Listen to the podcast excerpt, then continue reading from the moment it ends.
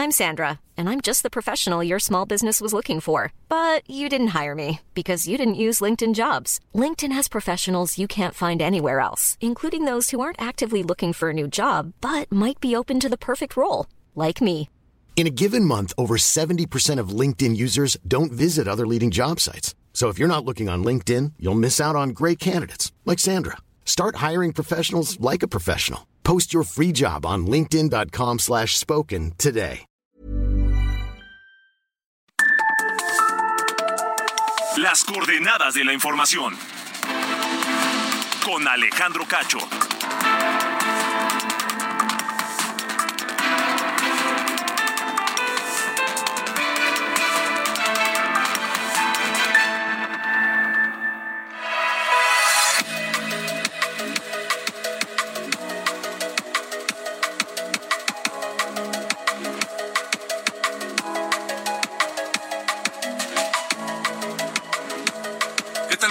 Son las 8 en punto, tiempo del centro de la República Mexicana, las 8 de la noche de este jueves 8 de junio de 2023. Yo soy Alejandro Cacho y me da mucho gusto saludarles. Y al mismo tiempo les agradezco que nos permitan estar con ustedes donde quiera que se encuentren esta noche de jueves a través de la cadena nacional de Heraldo Radio en toda la República Mexicana y de Now Media Radio en los Estados Unidos. Saludos a todos. Gracias por estar aquí. A nombre de Diana Bautista en la jefatura de información, Ángel Arellano en la producción y Ulises Villalpando en los controles. Les agradezco, les saludo y les invito, les pido que se queden la próxima hora porque hay mucho, muchos temas que poner sobre la mesa, mucho que comentar en este episodio, en este programa de las coordenadas de la información.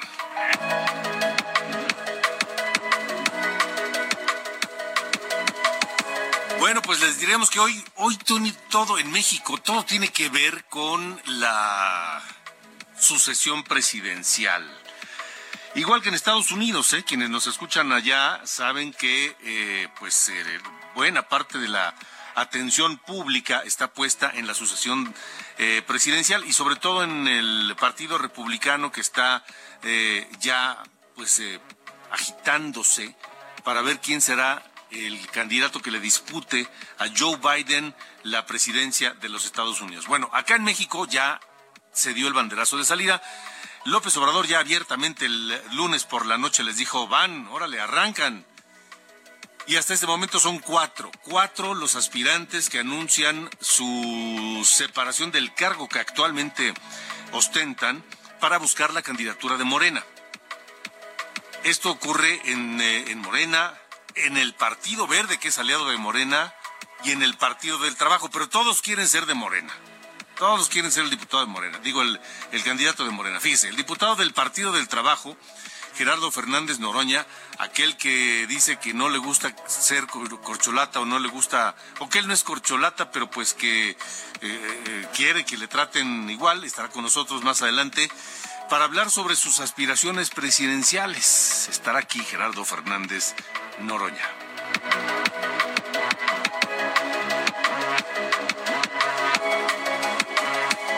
Y donde quiera que se encuentren en la República Mexicana, les pregunto, ¿creen ustedes que han bajado los índices de corrupción? Allá en su municipio, en su ciudad, en su estado, en el país, ¿perciben orden, perciben seguridad, perciben que se, se respetan los derechos fundamentales, que hay un gobierno abierto? Me gustaría leerlos, escuchar sus opiniones, leerlos en el WhatsApp 55 45 40 89 16. 55 45 40 89 16. ¿Por qué les preguntamos esto? Porque The World Justice Project presentó la quinta edición de su índice de Estado de Derecho en México. Es un informe que mide justo eso, el Estado de Derecho en las 32 entidades de la República Mexicana y estaremos platicando con Alejandro González, el director de proyectos de Estado de Derecho del World Justice Project en México.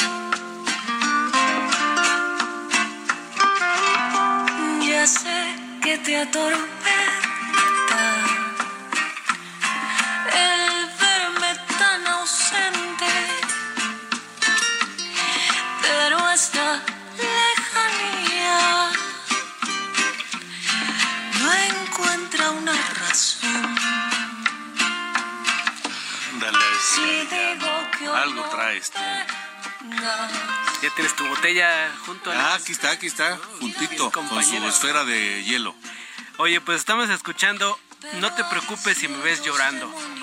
Canta una joven colombiana llamada Luna Le.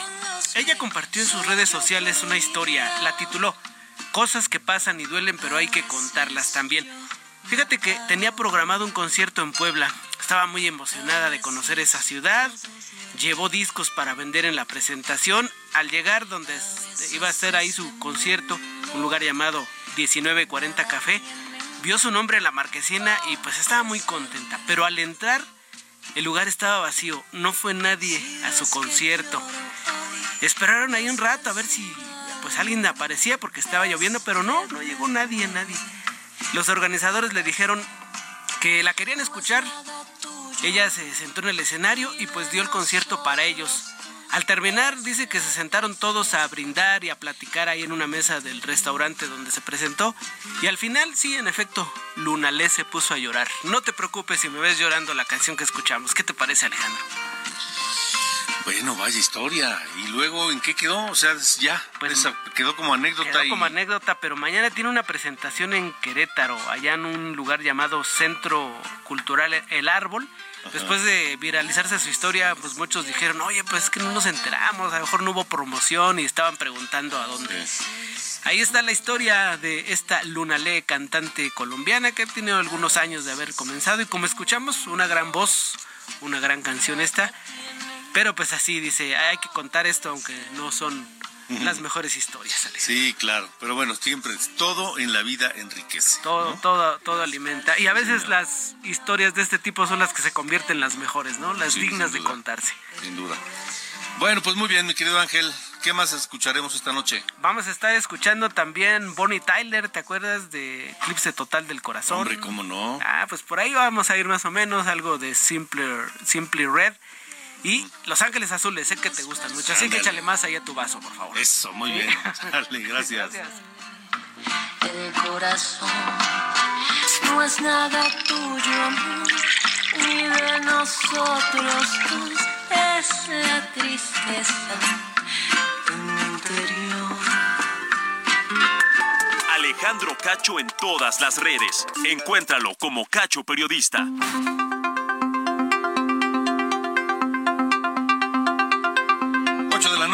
Minutos. Continuamos esta noche de jueves. El diputado del Partido del Trabajo, Gerardo Fernández Noroña, hoy solicitó licencia en ese encargo, licencia por tiempo indefinido para buscar la candidatura presidencial de la Alianza Morena, Partido Verde y Partido del Trabajo a la presidencia.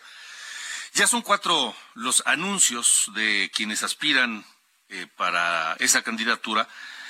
Marcelo Ebrard fue el primero, el senador del Partido Verde, Manuel Velasco, fue el segundo. Ricardo Monreal, de Morena, senador, también lo anunció. Y ahora toca a, a Gerardo Fernández Noroña, a quien saludo y le agradezco que esté esta noche con nosotros. Gerardo, diputado, buena noche. No lo escucho, no sé si él me escucha a mí. No, algo está pasando. Eh, la idea es platicar. Sí, sí, Gerardo, ¿qué tal? Buena noche. ¿Qué tal? ¿Cómo estás, Alejandro? Buenas noches, buenas noches a tu auditorio. Pues sí, fíjate que eh, Marcelo, Marcelo Ebrar comentaba que, esto, piso parejo, pero ¿qué piso parejo va a haber? Híjole, Gerardo, se está, se está cortando la comunicación y me parece muy importante ah. esto que nos dices. Este, a ver si podemos eh, buscar otra línea o algo para poder escuchar perfectamente a Gerardo Fernández Noroña porque por lo menos lo que yo alcancé a escuchar es que él coincide con las eh, percepciones de quienes eh, aseguran que no hay piso parejo entre los aspirantes para obtener la candidatura de la Alianza Morena PT y Verde a la presidencia de la República. Em, Uno de ellos, el primer, uno de los primeros en expresarlo fue el propio Ricardo Monreal, que incluso acaba de reiterar que si la encuesta para definir la candidatura la lleva a cabo Morena, él no participará. Es decir, hoy en la mañana tuvo una reunión con el presidente, habló de eso, lo publicó en sus redes sociales, pero, pero tampoco está muy contento. Gerardo, a ver si ahora sí nos escuchamos bien. Sí, ya, ya no me muevo de aquí, es que estoy en Tepoztlán y acá hay que ah, un tormentón y se batalla mucho aquí la naturaleza. sí, hombre, es muy bonito y fui en la mañana a caminar en la montaña y aquí la naturaleza se manifiesta. Te decía que Marcelo Ebrard desde hace varios meses decía, pedir licencia, Lucía, pues ponga el ejemplo, compañero, hay que pedir renuncia.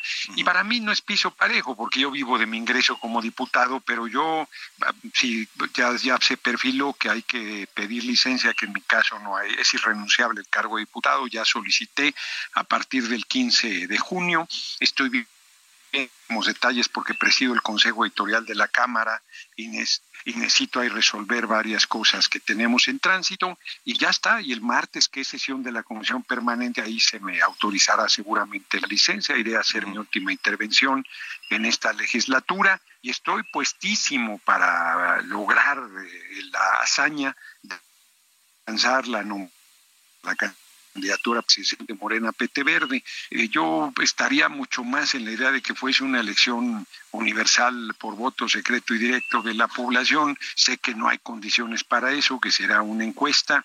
Eh, hay que ver si aceptan que sea una sola pregunta de que quién debe ser la, la persona que asuma la candidatura de nuestro movimiento a la presidencia y ya ninguna otra pregunta.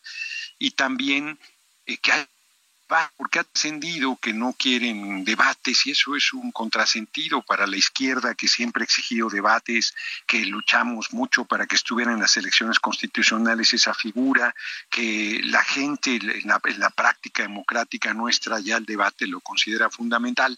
Entonces creo que debería, vamos a ver qué dice el domingo el Consejo Nacional de Morena, estamos invitados los seis aspirantes, cinco compañeros, una compañera, vamos a dar un mensaje cada uno, yo haré un mensaje de unidad, hombre. Estoy convencido de la importancia de la unidad, de la importancia de fortalecer este nuestro movimiento y, creo que me han subestimado y creo que la gente creo que tengo buenas condiciones para ganar, ¿no? La mayoría de encuestas que ya me incluyen hablan de un tercer lugar, hoy, hoy hablaban una del Grupo El Sol de México está de vacilada, hombre, dice que 2.5, ahora resulta que tengo menos que el PT, bueno, está bien.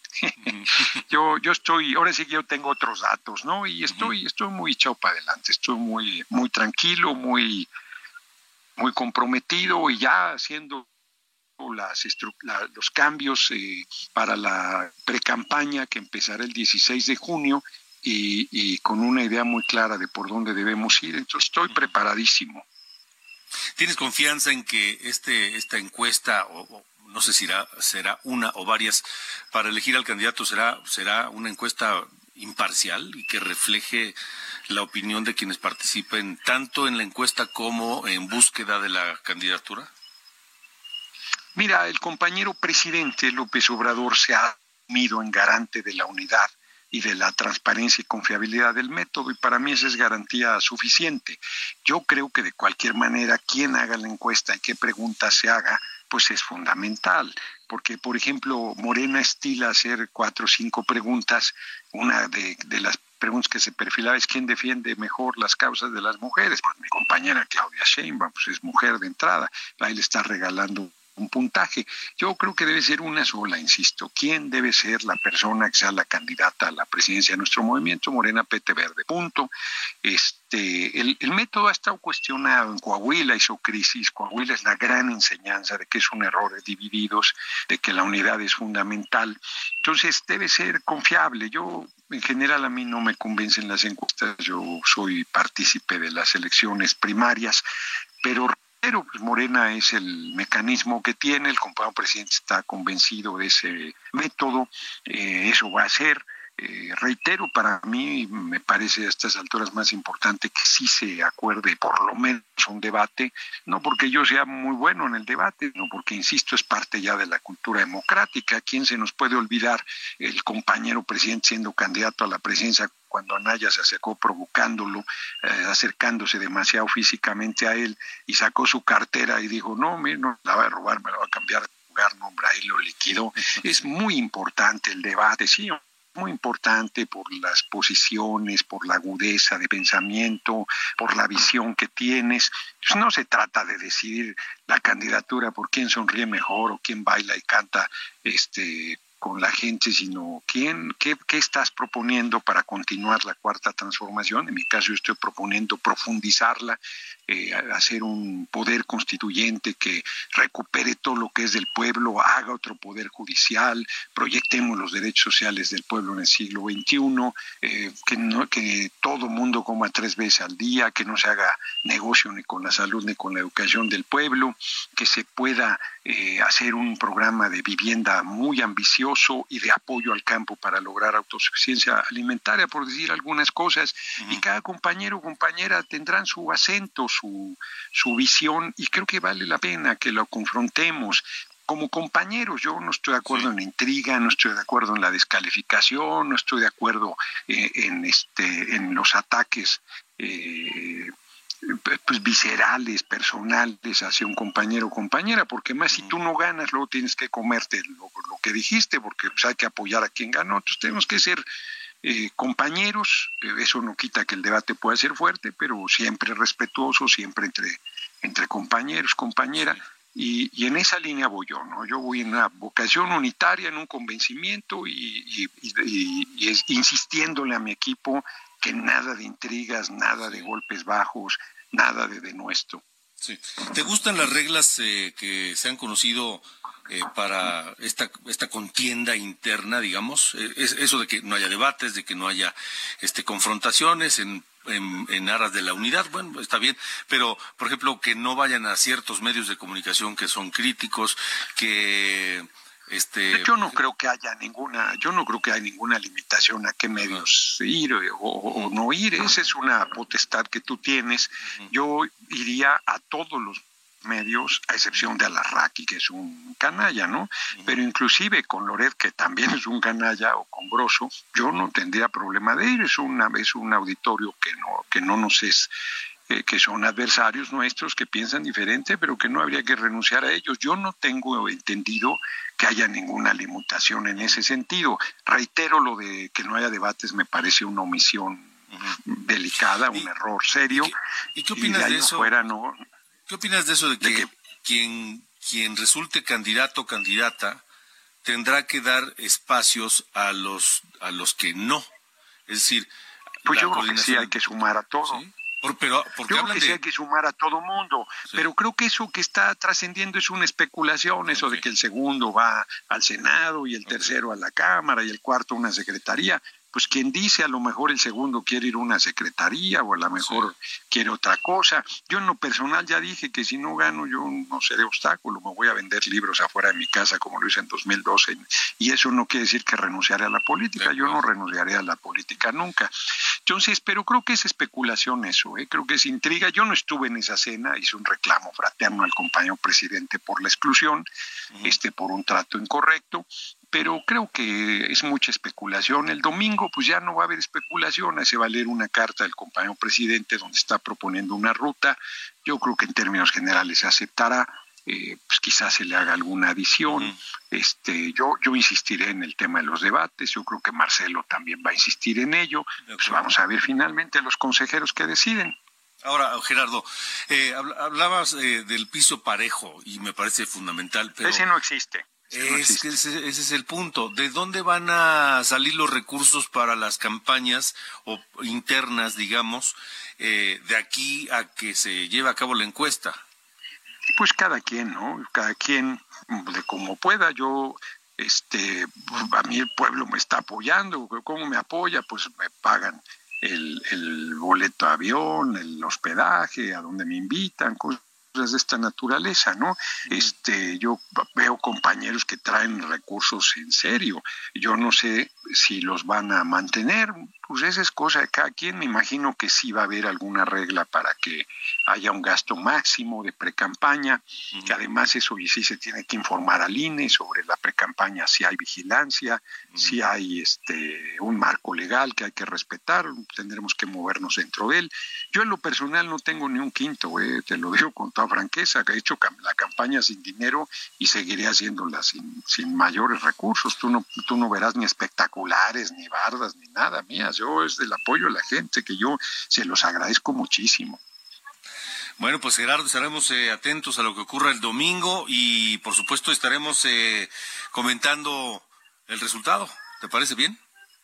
Sí, como no, se, se le plantea que la primera semana de septiembre sea la, la, encuesta, entonces estamos hablando de la mitad de junio, julio y agosto de pre-campaña y una candidatura temprana eh, de nuestro movimiento.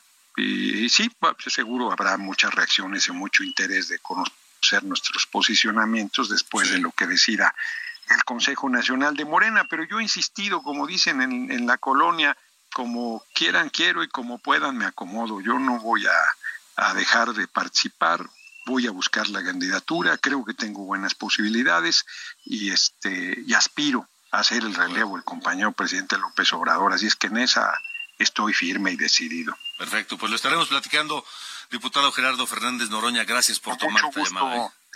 ¿eh? Hombre, un abrazo, gracias a ti. Saludos, gracias. Un abrazo al auditorio. Gracias, gracias.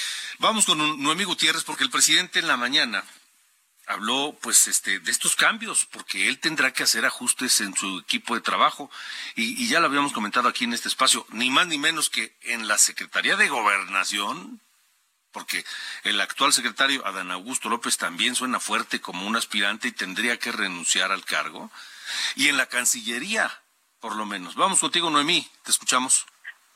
Hola, muy buenas noches, Alejandro, aquí a todo el auditorio. Pues luego de señalar que no hay dados cargados ni tampoco cartas marcadas, pues el presidente Andrés Manuel López Obrador afirmó que esperará que terminen todos los cambios y renuncias en su gobierno ante la sucesión presidencial para definir cómo quedará integrado ya el gabinete con el que va a cerrar su administración. Afirmó que los cuatro aspirantes de su movimiento, los que ha denominado cocholatos, que son de primera, dijo que está contento con a quien le entregará la estafeta ya que va a garantizar la continuidad en el cambio y además dijo se puede ir tranquilo a Palenque, Chiapas, en donde tiene su finca, dijo que tiene la conciencia tranquila y dijo que tiene que cuidar bien este equipo que va a dejar. Pero escuchemos qué fue lo que dijo en la mañana en el Salón Tesorería.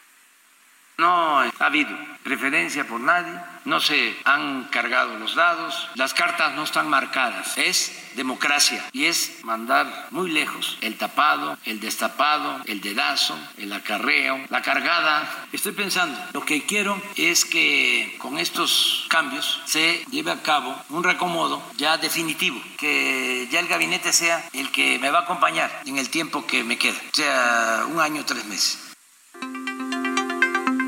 Bueno, Alejandro, y comentarte que también exaltó al senador morenista Ricardo Monreal luego de estos eh, distanciamientos que tuvieron. Dijo que ha tenido lo, liderazgo y que incluso logró reformas ahí en la Cámara Alta con la oposición del canciller Marcelo Ebrard, pues dijo que es un gran negociador y el secretario de Gobernación, Adán Augusto López Hernández, pues lo llamó su hermano. Alejandro, parte de la información que tuvimos hoy en la conferencia de prensa matutina. De acuerdo, Noemí, gracias por el reporte. Muy buenas noches. Gracias, buenas noches. Eh, déjenme les comento que hay, esto, esto es eh, atención porque Aeroméxico está informando de afectaciones en sus vuelos a Oaxaca y desde Oaxaca. Esto porque hay eh, bloqueos en los accesos al aeropuerto de Oaxaca. Repito, los vuelos desde y hacia Oaxaca tendrán afectaciones, se informa Aeroméxico y sugiere tomar precauciones. ¿Qué es lo que está pasando? Son maestros de la sección 22, CENCOS, este, que retiraron los bloqueos en avenidas de la zona norte y la caseta de peaje de Huitzo, en el centro comercial La Macroplaza, instalaciones de ADO, pero los, los manifestantes se fueron al aeropuerto, demandan respuestas a su pliego petitorio 2023 que incluye demandas centrales de justicia laborales, administrativas y económicas, los maestros de Oaxaca en protesta. Vámonos a la pausa. y uno de los grandes temas ochenteros del rock, Eclipse Total del Corazón, Total Eclipse of the Heart de Tony Tyler, que cumple 72 años. Está de fiesta esta compositora y filántropa que nació el 8 de junio de 1951 allá en la Gran Bretaña.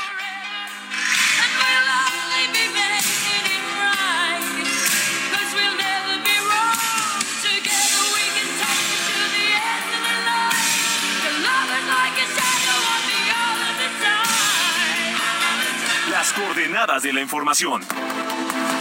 Con Alejandro Cacho. Las coordenadas de la información. Con Alejandro Cacho.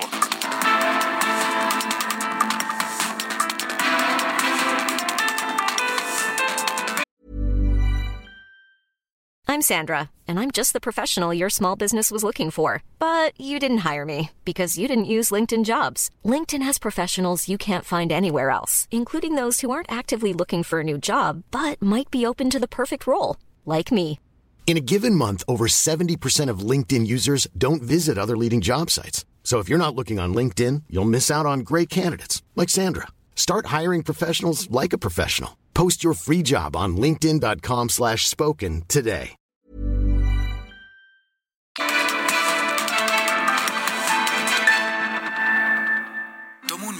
Piensa en tu momento favorito. Esas vacaciones en familia, por ejemplo. Ahora piensa en las empresas y en los empleos que hay detrás. El de Juan que conduce autobuses. El de Mari que trabaja en el restaurante. Empresarios y colaboradores trabajamos para que a todos nos vaya mejor. CIRT, Radio y Televisión Mexicanas. Voz de las empresas. Consejo de la Comunicación.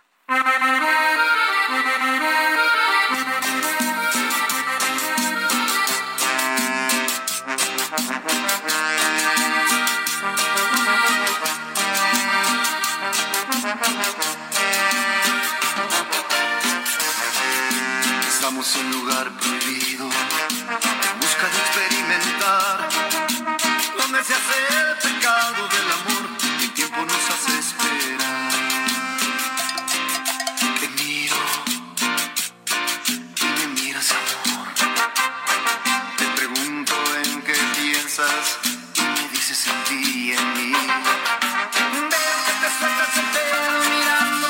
Ni menos que Los Ángeles Azules, con Saúl Hernández de Caifanes, que con motivo de los 200 años de- de Jalisco como estado, el próximo 16 de junio habrá un festejo en Guadalajara con artistas jaliscienses y un concierto gratuito de Los Ángeles Azules, ni más ni menos.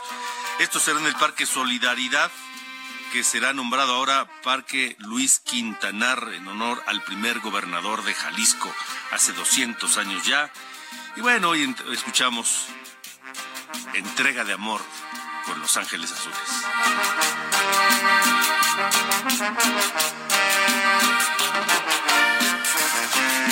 Estamos en lugar prohibido,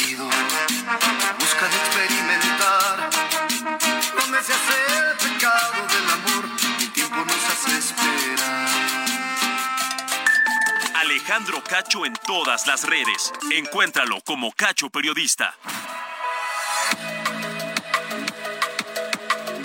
Buenas noches, soy Diana Bautista y les saludo con el resumen de noticias. El presidente Andrés Manuel López Obrador celebró que se estén apuntando quienes van a participar en el proceso de selección de candidato de Morena a la presidencia, insistiendo que no hay cartas marcadas ni dados cargados a favor de algún aspirante. Por su parte, la jefa de gobierno de la Ciudad de México, Claudia Sheinbaum, pidió a los habitantes de la capital no preocuparse si renuncia a su cargo, ya que habrá un equipo que atienda los problemas de la ciudad. Presidente López Obrador dijo que se reserva su derecho de admisión a su conferencia matutina, por lo que no permitirá que la senadora Xochil Gálvez ejerza su derecho de réplica como lo dictó un juez. La defensa del exdirector de Pemex, Emilio Lozoya, solicitó al presidente López Obrador que autorice la firma de los acuerdos reparatorios en los casos Odebrecht y agronitrogenados para que Lozoya pueda obtener su libertad. El gobernador de Nuevo León, Samuel García, solicitó la remoción del actual fiscal del Estado, Pedro José Arce Jardón, ante la Cámara de Senadores y adelantó que también acudirá a la Cámara de Diputados Federal a fin de buscar un juicio político y la inmediata separación del cargo de Arce Jardón, a quien señaló como un ampón de los líderes estatales del PRI y del PAN. Por segunda ocasión, los integrantes de la Comisión del Deporte en la Cámara de Diputados acordaron llamar a comparecer a la directora general de la CONADE, Ana Gabriela Guevara, para que informe sobre sus actividades y ofrezca detalles sobre los procesos para brindar apoyos económicos a los atletas mexicanos.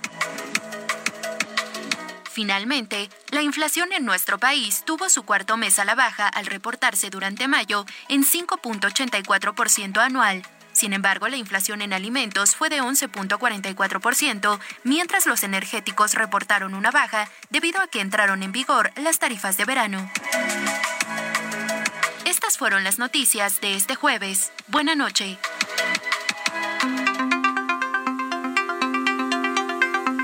Gracias, Diana Bautista, 8 con 34. Vamos contigo, Gerardo García. Tienes eh, el PRD. Bueno, con las uñas alcanzó el registro en el Estado de México. Te escuchamos, Gerardo. Hola, ¿qué tal? Muy buenas noches, Alejandro. Y también saludar al auditorio. El PRD confirmó que logró sacar el porcentaje mínimo que establece la ley para mantener eh, su registro al alcanzar 3.03% de votación el 4 de junio a partir de los cómputos distritales, pero entrará en una etapa de reflexión y replanteamiento sobre la figura de coalición para el 2024. De los, antes de los resultados oficiales, el programa de resultados electorales preliminares eh, arrojaban que obtuvo 183.227 votos, es decir, 2.94% cifra por detrás de la que comprometieron a la Alianza Va por el Estado de México, porque ellos hablaban de estar aportando más de 300.000 votos. El delegado nacional de PRD, Agustín Barrera Soriano, resaltó el hecho que hayan mantenido este registro como partido local, pero admitió que estos resultados no los dejan satisfechos y dan a la reflexión a una nueva ruta en donde están planteando esta figura de la alianza, pero también si abren las puertas a la organización, eh, a la organización eh, también civil o también a la ciudadanía. El reporte desde el Estado de México. De acuerdo, Gerardo, gracias. Buenas noches. 8 con 36. Alejandro Cacho en todas las redes. Encuéntralo como Cacho Periodista.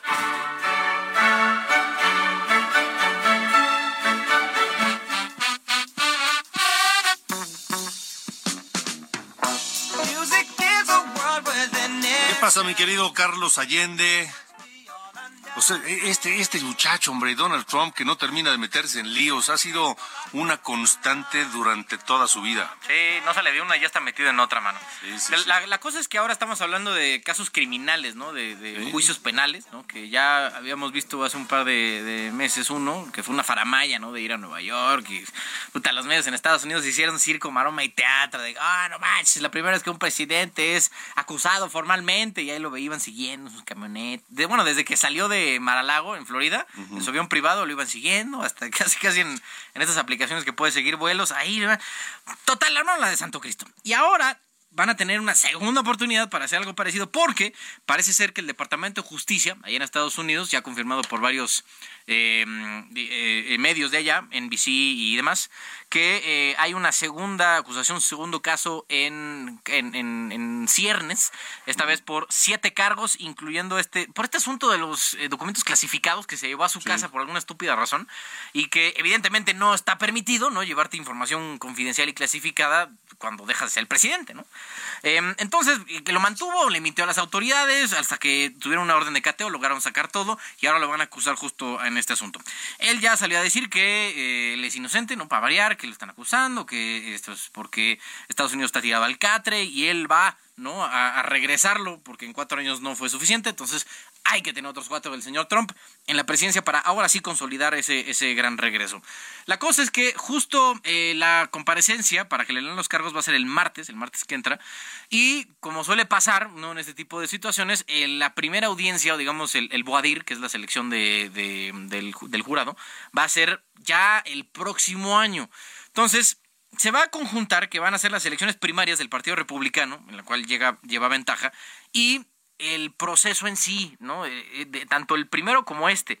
Entonces, es un casi casi le están haciendo la tarea, ¿no? Un poco el Departamento de Justicia de Estados Unidos, porque va a ser usado, crean lo que sí, como arma por Trump para un día sí y el otro también, usarlo como decir, es que no quieren que participe, es que no venganza, hasta incluso publicitando algunos detalles del juicio. Y puede que eso le complique un poco más la marcha a quien resulte ser el candidato del Partido Demócrata, que pues, por ahora no pinta a nadie más que Biden.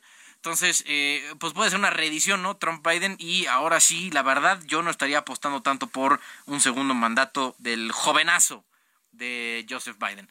Entonces, pues no sé, puede que estemos del lado de decir, oye, se lo merece, cometió un delito, ahí está la ley, o sea, sí, pero luego entra como este segundo aire de decir, oye, pues hay que también considerar la parte política, porque puede que le echen una cantidad de, viento a sus velas en el USS Trump, que ahí te encargo. Entonces, pues bueno, así están las cosas en el gabacho y es muy probable, al menos así como está seteado el escenario en este momento, que el señor Trump tenga una reedición de su presidencia a partir del 20 de enero del 2025. No le hagas, mano. Digo, no es que yo lo quiera, pero así parece. Ojalá se me haga la boca chicharrón. Ojalá que sí. Ojalá que sí. ¿Eh? Dios, ojalá. Pero bueno, estamos viendo, mi señor. Dale, gracias. Las coordenadas de la información. Con Alejandro Cacho. Continuamos 8 con 40, 20 para las 9, tiempo del centro de la República Mexicana. Bueno, se presentó la quinta edición del índice de Estado de Derecho en México. Es un informe, como lo dice su nombre, que mide el Estado de Derecho por entidades en el país. Mide este estudio ocho distintos aspectos, como los límites al poder gubernamental, la ausencia de corrupción, la justicia civil y penal, orden y seguridad, gobierno abierto, derechos fundamentales y cumplimiento obligatorio regulatorio, perdónenme, cumplimiento regulatorio. Ahora, ¿cómo nos fue este año? ¿Cómo nos fue este año en este informe del World Justice Project? Saludo a Alejandro González, director de proyectos de Estado, de Derecho, del World Justice Project, que está con nosotros. Alejandro, gracias. Buenas noches. Buenas noches, Alejandro. Qué gusto saludarte a través de a ti a todo tu auditorio. Gracias, igualmente. Eh, pues no nos va muy bien, ¿verdad? Pues lamentablemente no. Eh, Alejandro, mira, yo creo que para ninguna persona que nos escucha es una sorpresa que México, en términos generales, tenga un nivel bajo de adherencia al Estado de Derecho, y más cuando lo pensamos desde las entidades federativas, ¿no? desde cada uno de los 30 estados que conforman el país. ¿Qué hacemos en World Justice Project? Nos dedicamos a avanzar el Estado de Derecho en el mundo. Tenemos un índice global que mide a 140 países. Hemos adaptado esta metodología para analizar cada una de las 32 entidades federativas porque pensamos, y es un consenso razonablemente global, como tú lo sabes, en la Agenda 2030, el objetivo 16, la Agenda de Desarrollo Sostenible, 20, el objetivo 16 dice que necesitamos apego básico al Estado de Derecho como un elemento fundamental para propiciar el desarrollo. No es lo que nos da estabilidad, un acuerdo social básico y nos permite eventualmente lograr objetivos de desarrollo de manera sostenida, pero beneficiando a todas las personas.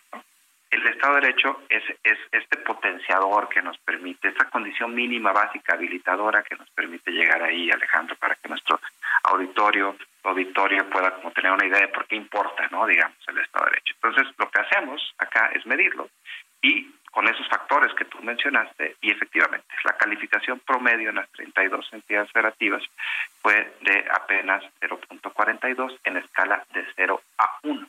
¿no? Y si consideramos, por ejemplo, a la entidad mejor valorada, que fue para esta edición, al igual que el año pasado, fue el mismo estado que es Querétaro, eh, Querétaro no llega ni a la mitad de la escala, que es 0.49 fue su calificación. Esto nos da una idea, Alejandro, auditorio, de cuáles son las, de qué tamaño son las brechas en términos de cumplimiento de Estado de Derecho que tenemos en México. Ahora bien, como esta es la quinta edición del índice, no solo podemos tener una fotografía, sino que además podemos tener una perspectiva comparada de año con año para saber dónde están estos retos persistentes. Alejandro, si te parece, platicamos de ello. Sí, ¿cómo se ha comportado en este tiempo? Cinco años ya marcan una clara tendencia. Exacto, esa es la palabra, una clara tendencia. Y mira, lo que nos preocupa en este momento, Alejandro, es que los últimos tres años los movimientos han sido ya totalmente marginales, lo cual significa que el Estado de Derecho está estancado. Es decir, que no vamos ni para adelante ni para atrás en términos generales. Y es muy preocupante cuando, cuando tienes en general esta brecha tan importante que acabamos de describir y un progreso detenido, entonces quiere decir que no estamos en el camino correcto. ¿Cuáles son estas tres áreas que explican este estancamiento? Es importante decir dónde, si tú dices, pues ok, queremos superarlo, ¿por dónde comenzamos? También esta, esta medición de cinco años, de cinco años ya nos permite identificar áreas específicas. Tú mencionabas los ocho factores, muy bien al inicio. Nosotros hemos identificado que hay tres de en donde realmente estamos batallando muy seriamente. El primero tiene que ver, Alejandro, con lo que nosotros le llamamos límites al poder gubernamental. Es decir, acuérdate que un Estado de Derecho se construye a partir de la idea de que es el propio gobierno o las propias instituciones públicas las primeras que deben de cumplir con la norma, ¿no?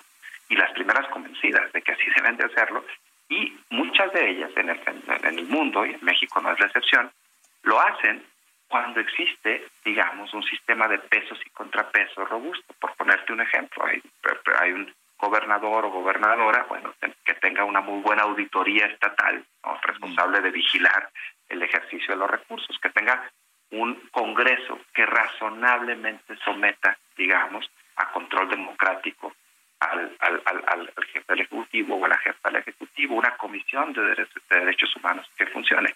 Pero además, derechos fundamentales para las personas de manera tal que podamos organizarnos en organizaciones de sociedad civil y podamos ejercer control y presión sobre el gobierno, que es razonable, la ciudadanía pues es lo es parte de su labor, pero ojo con esto también Alejandro, eh, libertad de prensa, ¿no? que es muy importante, tú lo sabes perfectamente, una, una prensa libre permite, por supuesto, tener condiciones de pesos y contrapesos más o menos eh, sanos, digamos.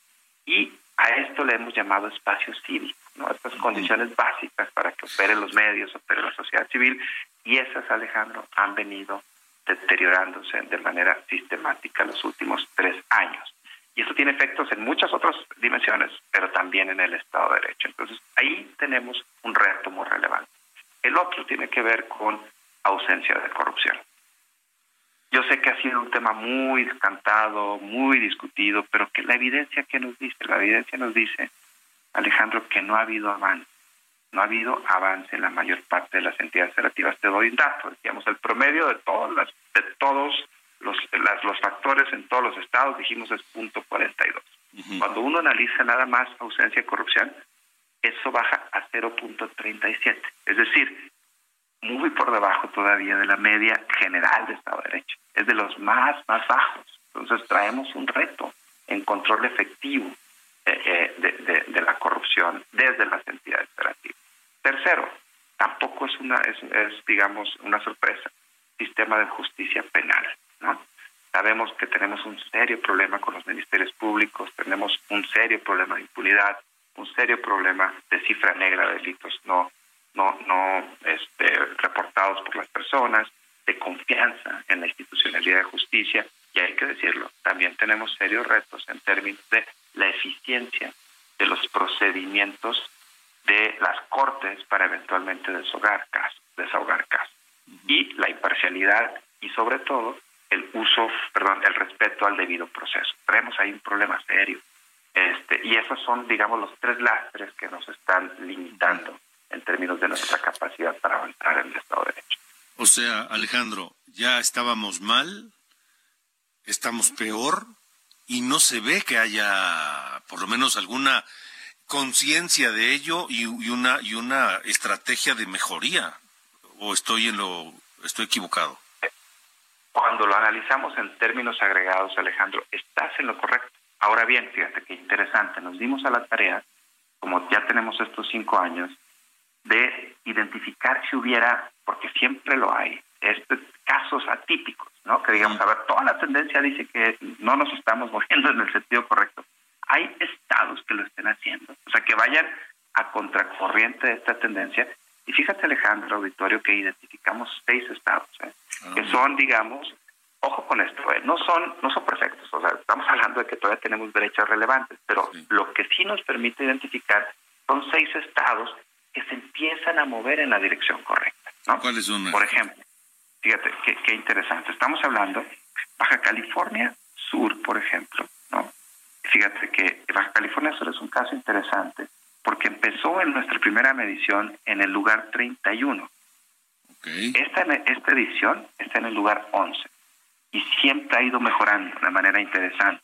Hay casos como, por ejemplo, los que ya podríamos anticipar, Querétaro, ¿no? que ha ido creciendo de manera interesante hasta llegar a la primera posición, Guanajuato que subió de la 12 ahora a la segunda, Sonora que subió de la 29 a la 20 y, así tenemos varias entidades, Alejandro, que nos permiten como empezar a dar algunas pautas de que en general y en los promedios no estamos bien, es posible mejorar el Estado de Derecho cuando se combinan ciertas, ciertas variables, ¿no?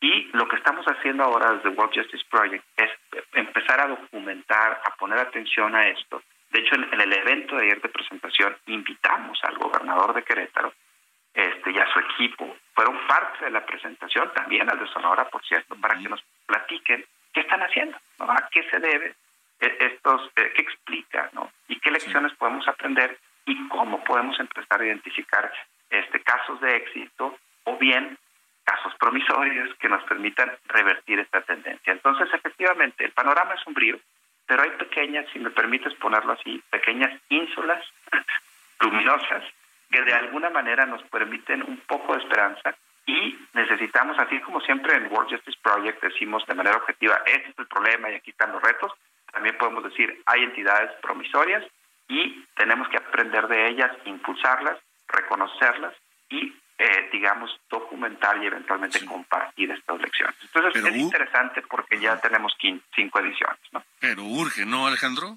Urge. No, no, bueno, o sea, urge, decíamos, para ponerlo en la balanza, o sea, el estado que más, que mejor está tiene el punto 49, que es Querétaro, que empezó un poco más atrás y ha venido mejorando, pero imagínate la brecha que tenemos del punto 49 al 1. Y tú me dirás, no, es una escala súper complicada, ¿no? ¿Cómo creen? Bueno, mira, y bien es cierto, te dije que al inicio que tenemos un índice global, ¿no? Y está basado en la misma metodología, este, el de México, el subnacional, que es el global. Si nos ponemos muy preciosistas en términos metodológicos, no son estrictamente comparables, pero son un buen, digamos, un buen referente. A ver, Uruguay, Chile, Costa Rica están por el orden del punto C. ¿De, qué, perdón? Se, cortó, ¿de punto qué? Del punto 70. O sea, superan el punto 70. ¿no? O sea, imagínate, no estamos hablando aquí de ningún país europeo este, desde la Europa continental, no estamos hablando de nuestros vecinos, no regionales. Entonces, es posible, o sea, es posible. El tema es que necesitamos, como bien lo decías, priorizarlo, y tener en cuenta que sin estas condiciones, las posibilidades básicas de que realmente logremos un desarrollo sostenible, constante, robusto, inclusivo, son muy limitadas. El ambiente de negocios requiere de un Estado de Derecho razonable. Y no hay crecimiento sin ambiente de negocios, y no hay crecimiento compartido y prosperidad compartida pues sin un Estado de Derecho. Hay mucho que trabajar y mucho por hacer. Alejandro González, gracias por haber estado con nosotros. No, hombre, por el contrario, gusto a ti, la verdad. Gracias por tu interés en estos temas. Gracias, buenas noches. Antes de irnos rápidamente, Alejandro González, director de, proyectos de Estado de Derecho de World Justice Project en México. Les decía 8.52, antes de irnos rápidamente, hoy los abogados de la ministra de la Suprema Corte, Yasmín Esquivel, aseguraron que una jueza determinó que la ministra sí es autora de su tesis de licenciatura, esta que está tan cuestionada, y que en la UNAM están analizando y que tiene con bozal a la UNAM. Supuestamente se valoró pruebas diversas y la, y, la jueza determinó que la ministra Yasmín Esquivel sí es la autora de esa tesis. Esto dijo su abogado. Es Yasmín Esquivel Moza y por tanto que ella es la legítima titular de los derechos de autor de la citada obra intelectual por los que nadie Nadie más puede ostentarse como autor de la misma. Muchas gracias. Ya, bueno, pues eso dice el abogado.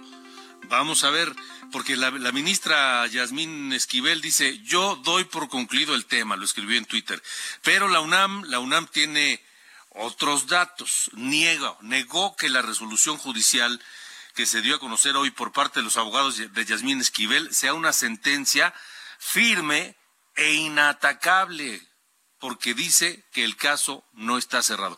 La UNAM continuará eh, su defensa contra el juicio civil notificado el 27 de abril.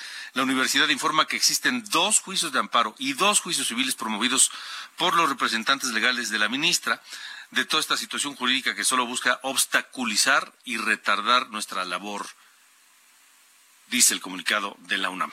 Nos vamos. Gracias por habernos acompañado. Simply Red Stars. Michael Hucknall nació en Manchester, en Inglaterra, 8 de junio de 1960. Cumple 63 años. Lo escuchamos y nos despedimos de ustedes. Hasta mañana viernes. Pásenla bien. try to tell you what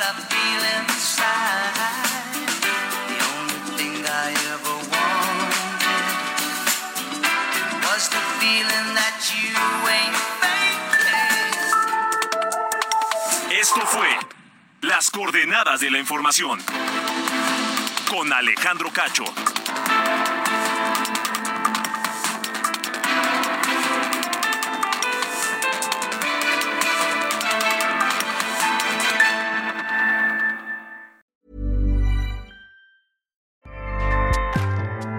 ACAST powers the world's best podcasts. Here's a show that we recommend. The Real Housewives is a guilty pleasure for most, but if you're looking to not feel guilty about that pleasure, tune in to Everything Iconic with me, Danny Pellegrino, where I break down all the messy moments and behind the scenes antics of Bravo's popular franchise. And on Everything Iconic, I also interview celebrity guests like Kelly Ripa, Kiki Palmer, Drew Barrymore, Cameron Diaz, and more about their guilty pleasures, their past work, and so much more. So if you're pop culture obsessed and find yourself watching way too much reality TV like me, tune in to Everything Iconic with Danny Pellegrino wherever you listen to podcasts. ACAST helps creators launch, grow, and monetize their podcasts everywhere. ACAST.com.